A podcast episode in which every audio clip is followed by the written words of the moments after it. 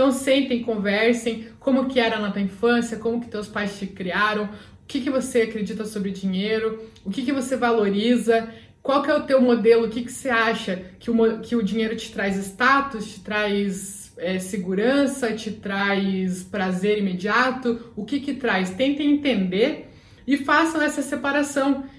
independente se vocês vão, o salário seu é seu, o meu é meu e a gente contribui com isso, ou vamos juntar tudo e dividir meio a meio, enfim,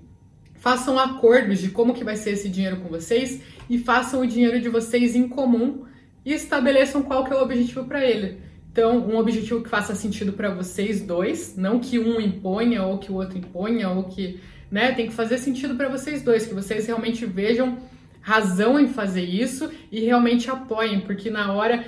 quando vocês estiverem conversando, vocês vão estar conversando num momento ali sem emoção, sem, eh, sem grandes emoções, a flor da pele, né? Vocês vão estar mais imparcial. Só que na hora de uma briga fica mais fácil você entender, pô, mas esse dinheiro a gente tá guardando por causa de tal coisa. Não, realmente, foi acordado isso, então vamos voltar ao plano. Tendo um plano fica muito mais fácil seguir.